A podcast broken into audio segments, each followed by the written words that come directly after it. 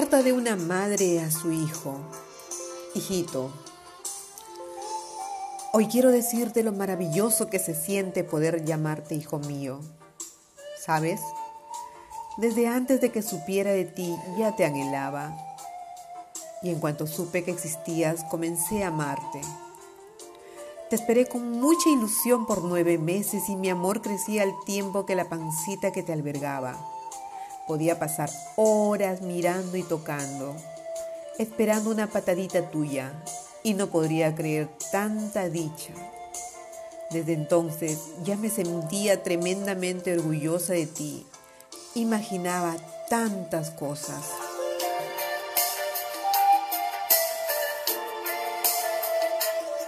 Y hoy que al fin te tengo en mis brazos, solo puedo elevar la mirada y dar gracias a Dios por hacerme tan feliz dándome por hijo al angelito más hermoso que hay.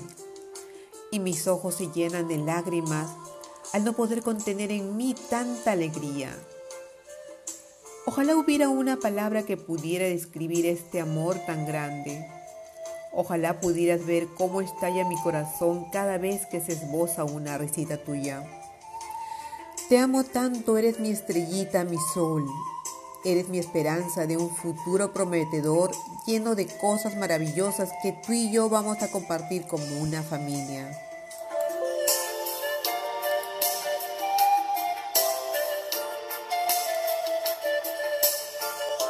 También pido al cielo que me ayude a ser buena madre. Te prometo que procuraré no decepcionarte. Debes saber que soy tu amiga, que siempre y para siempre voy a estar a tu lado. Que mis ojos mis oídos no fallarán cuando quieras que te escuche, ni mis brazos faltarán cuando un consuelo necesites. Y mis manos siempre estarán detrás de ti, aplaudiendo tus triunfos como una palmada a tu hombro. Y tomado con fuerza las tuyas, así como hoy tú aprietas las mías. Hoy eres una promesa de felicidad, un compromiso entrega con la vida, una esperanza de amor, un regalo de cielo para hacer mi vida mejor. Con infinito amor, mamá.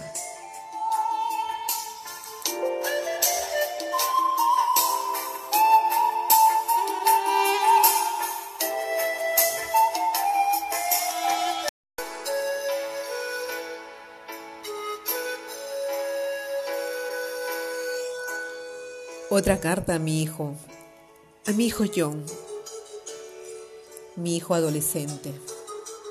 Hijo, escucha este mensaje con tiempo y dedicación.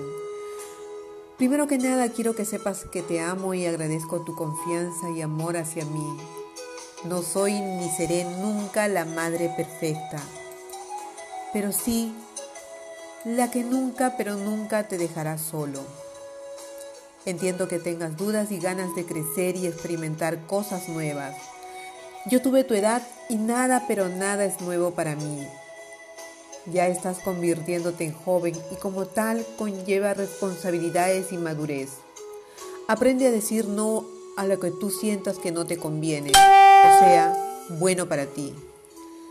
Las modas y presiones sociales son pasajeras pero los vicios son como la humedad, una vez arraigada, nada la quita. Conocidos muchos, amigos verdaderos pocos. Eso lo irás aprendiendo con los años, ya lo entenderás. Vive, vive al máximo, disfruta todo lo que tienes, goza la libertad de poder decidir y aprender de cada momento. Tienes 17 años y apenas viene lo mejor de crecer. Estudia, estudia mucho para que el día de mañana puedas dar la cara de frente y salir adelante. Hay situaciones, personas y lugares que debes tomar en serio y valorar. No vamos a estar toda la vida detrás de ti, pero sí ten por seguro que nunca te dejaremos solo.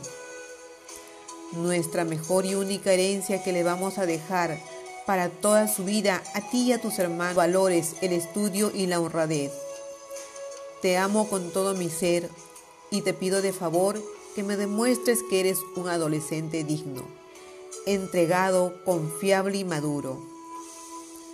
Escucha este mensaje cada vez que te sientas solo, triste o indeciso ante alguna situación. Escúchalo. No me falles, que yo nunca te fallaré. Tu madre que te ama desde lo más profundo de mi ser.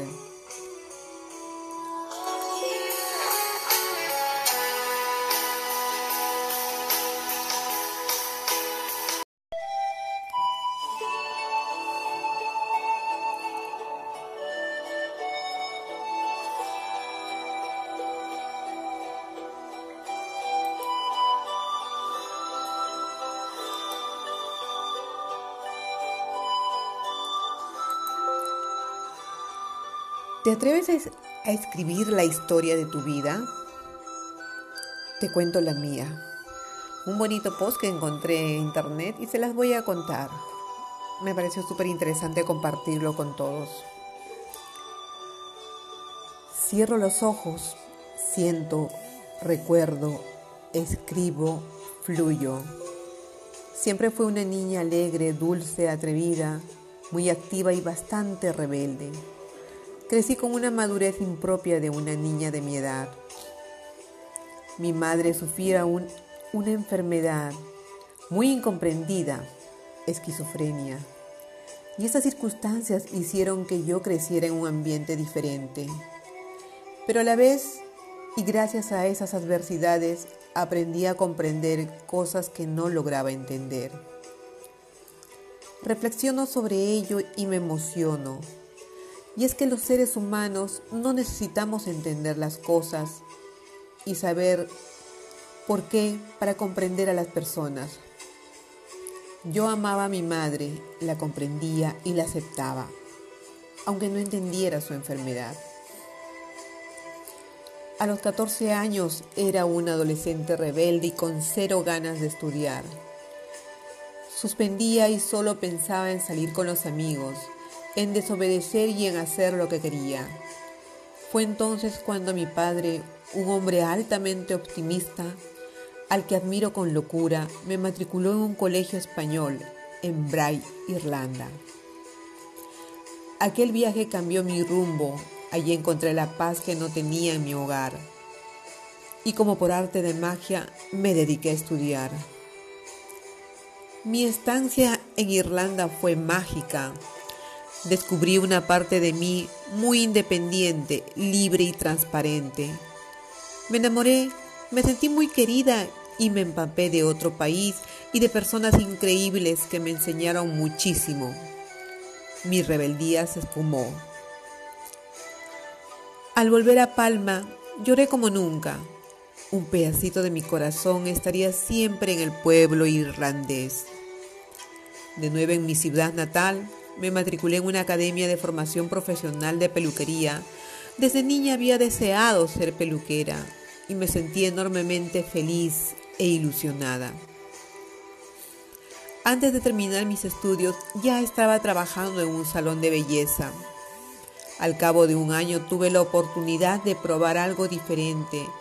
Me ofrecieron un empleo en una empresa de material deportivo, un sector apasionante para mí donde trabajaría la mitad de horas y cobraría el doble. No me lo pensé.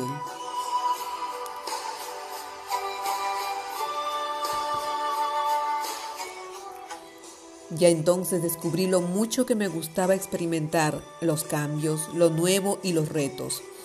También tomé conciencia de mi gran amor y empatía por las personas. Durante todos estos años y hasta la fecha, también he trabajado en el sector sanitario, donde conecté con el sufrimiento y el dolor del ser humano. Fue todo un aprendizaje. Emprendí un negocio de productos típicos mallorquines. También trabajé como comercial para una firma de productos de belleza. Conecté de nuevo con mis años de peluquera y como administrativa en el sector de telecomunicaciones, donde me sentí enormemente valorada. Actualmente también colaboro con una empresa propia familiar del sector de la construcción y promoción inmobiliaria. A todos mis trabajos les he puesto muchísima pasión, una pasión que me ha hecho disfrutar al máximo de todo y de todos. Quizás no eran los trabajos soñados, pero todo es un inmensamente más fácil cuando le pones ganas, entusiasmo y amor a las cosas. Pero volviendo al pasado, con tan solo 21 años ya era una mujer casada, había montado un negocio de pastelería y estaba embarazada de mi primer hijo.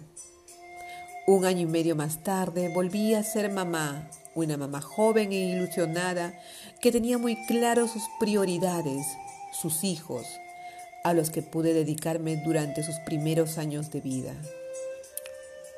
Han pasado otros 21 años casi sin darme cuenta, unos años en los que no ha faltado felicidad, enfermedad, valentía, amor, ruptura, realidad, alegrías, penas, cambios, pérdidas, aprendizajes y decisiones. Hace algo más de un año el coaching apareció en mi vida. La pregunta, ¿cómo y dónde te ves dentro de cinco años? Hizo un clic en mi interior. Conecté con mi propósito de vida, crear un efecto dominó de amor en el mundo. Salí de mi zona cómoda y me lancé al vacío toda una aventura. Gracias al enorme apoyo de mi entonces compañero de vida, alquilé mi negocio y me dediqué a formarme como coach, a leer, aprender y sobre todo a conectar con la niña alegre, activa, atrevida y rebelde. Tomé conciencia de los ocho espacios de mi persona, razón, emoción, esencia, intuición, cuerpo, placer, entorno y creatividad. Y de cómo conectando con cada uno de ellos accedía a mi amor interior, mi seguridad, mi propia responsabilidad y también a mi vulnerabilidad, mis saboteadores y mis creencias limitantes. Estoy en una fase preciosa llena de novedades y sorpresas. Cada persona que conozco es un verdadero regalo, Hoy me ilusiono, es no parar de aprender y seguir formándome. Quizás mañana tenga nuevas ilusiones. Gracias al coaching empecé un nuevo capítulo en mi vida lleno de sentido, autenticidad y libertad. Un capítulo que durará y me acompañará hasta el final de mis días, porque en el coaching no es solo una profesión, es un modo de ser y estar en el mundo. Mi mundo, tu mundo, nuestro mundo. Como dijo Alvin Toffler, los analfabetos del siglo XXI no serán aquellos que no sepan leer y escribir, sino quienes no sepan aprender, desaprender y reaprender. Gracias a mi madre por enseñarme a comprender y aceptar.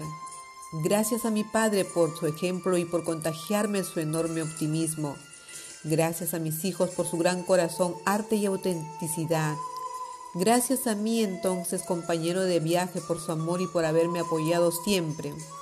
Gracias a todas las personas que han pasado por mi vida, todas me han contagiado algo especial. ¿Y tú? ¿Cómo y dónde te ves dentro de cinco años? Te reto a que escribas tu propia historia personal, la historia de tu vida. Conecta con tu niña interior, con tu vulnerabilidad y fluye. Gracias a ti por estar aquí, por escuchar. Esto lo escribe Gema, una bonita historia. ¿Y tú? ¿Cuál es la historia de tu vida?